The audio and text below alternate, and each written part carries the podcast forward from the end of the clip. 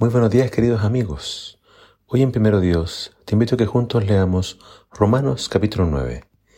Dice así la palabra del Señor. Les digo la verdad en Cristo, no miento.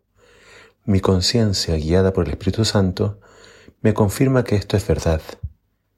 Me duele el corazón y siento día y noche un gran dolor. Estaré dispuesto a condenarme eternamente, lejos de Cristo, si con ello mis hermanos, los de mi propia raza, se salvaran.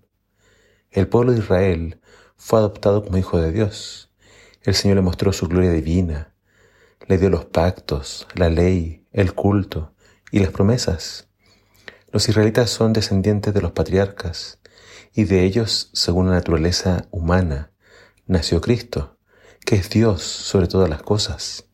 Bendito sea para siempre. Amén. Entonces, ¿perdieron valor las promesas de Dios? No. Lo que pasa es que no todos los que descienden de Israel son el verdadero pueblo de Israel. El simple hecho de descender de Abraham no los hace verdaderos hijos de Abraham. Por eso las escrituras dicen que las promesas se aplican solo a un hijo de Abraham, Isaac. Esto quiere decir que no todos los hijos de Abraham son hijos de Dios. Solo se les considera verdaderos hijos a los que lo son en cumplimiento de la promesa de Dios. Ante todo esto, ¿qué podemos decir? ¿Es Dios injusto? Claro que no. Es un hecho que Dios le dio hijo a Moisés. Tendré misericordia de quien yo quiera, y de quien yo quiera me apiadaré. Por eso las bendiciones de Dios no las obtienen quienes las quieren, ni quienes se esfuercen por obtenerlas. Dependen de que Dios tenga misericordia de ellos. En conclusión, ¿qué más podemos decir? Pues que a los gentiles que no buscaban que Dios los aceptara, Dios los hizo justos porque creyeron en Él. Pero Israel, que con tanto ardor trató de guardar la ley para quedar bien con Dios, nunca lo logró. ¿Y por qué no? Porque los israelitas trataron de salvarse haciendo buenas obras, como si eso fuera posible, y no confiando en Dios. Por eso dieron contra la gran piedra de tropiezo.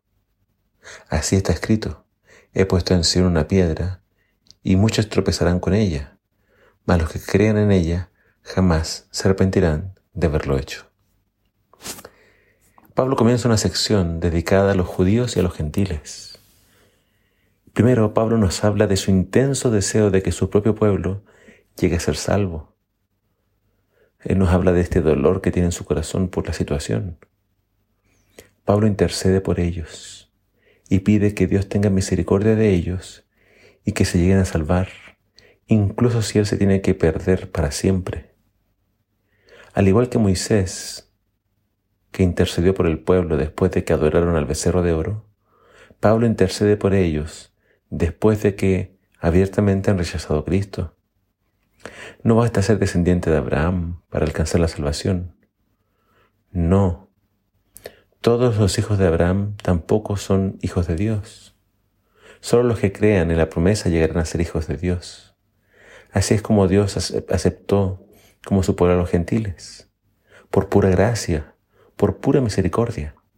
Israel tiene muchísimas ventajas, pero de nada les sirven si no creen. Los gentiles, por el contrario, tienen todo en contra. Tienen una tendencia hereditaria hacia, el mal, hacia la idolatría, hacia la mundanalidad. ¿Cómo puede Dios llamarlos a ellos su pueblo? ¿Cómo puede Dios aceptarlos? Estaba profetizado. Israel tropezaría con una piedra de tropiezo. Y Dios llamaría a su pueblo a aquellos que no lo eran.